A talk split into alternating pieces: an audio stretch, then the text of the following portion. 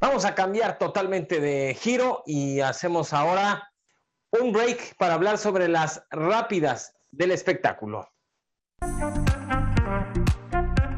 Estas son las rápidas de los espectáculos en Fórmula Noticias USA. La salud del charro de Huentitán sigue preocupando a sus miles de fanáticos, y es que a pesar de que sigue delicado de salud y que lo habían matado en redes sociales, hace unas horas su hijo Vicente Fernández Jr. aclaró que una de las voces más importantes del género ranchero se encuentra delicado pero estable. Así que el intérprete de Ya me voy para siempre y Camino al cielo afortunadamente aún sigue entre nosotros. Esto fue lo que dijo. ¿Qué tal? Buenas noches. Para todo el público en general y todos los medios de comunicación hay una noticia en las redes y hay una noticia en internet que acaba de fallecer mi padre. Esa noticia es falsa. Su amigo Vicente Fernández Jr. Con un nudo en la garganta, el legendario Bruce Springsteen cantó en la ceremonia para recordar a las víctimas del 11 de septiembre del 2001. Durante el evento para honrar y recordar los 20 años del terrible atentado contra las Torres Gemelas, el músico interpretó uno de sus más grandes éxitos, I'll See You in My Dreams, Te veo en mis sueños, en homenaje a las casi 3.000 víctimas de este cobarde ataque. Escuchemos. and love again. I'll see you in my dreams. Yeah, up around the river bend, for death is not the end. And I'll see you in my dreams.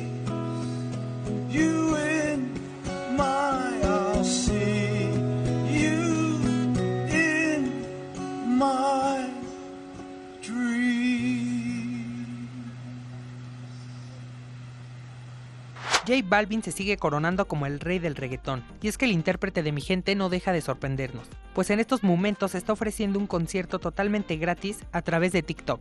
El intérprete desea utilizar la plataforma para ganar más seguidores y difundir su música. Si le gusta el polémico género del perreo, podrá escuchar todos los éxitos de Balvin mediante esta red social. ¿Quién dice que Penélope Cruz no actúa bien? La guapa española le cayó la boca a muchos, luego de recibir la Copa Volpi a la mejor actriz por la película Madres Paralelas del aclamado director Pedro Almodóvar en el cierre de la edición número 78 del Festival de Cine de Venecia. Se convierte así en la primera actriz hispanoamericana que recibe este galardón, el cual han ganado actrices de talla internacional como Bette Davis, Vivian Lee, Sofía Loren, Kate Blanchett y Julianne Moore la esposa del también gran actor Javier Bardem, ya tiene un logro más que compartir con sus hijos. Felicidades. Honor a quien honor merece. En este mismo Festival de Cine de Venecia, la legendaria actriz Lee Curtis fue galardonada con el León de Oro honorífico gracias a su impecable trayectoria cinematográfica. Usted seguramente la recuerda por su participación en las terroríficas películas de Halloween. Durante su discurso, prefirió hablar de su trayectoria y dedicó este galardón a todas las personas que han sido víctimas de violencia, discriminación racial, sexual o ideológica. Edwin Mesa, Fórmula Noticias, USA.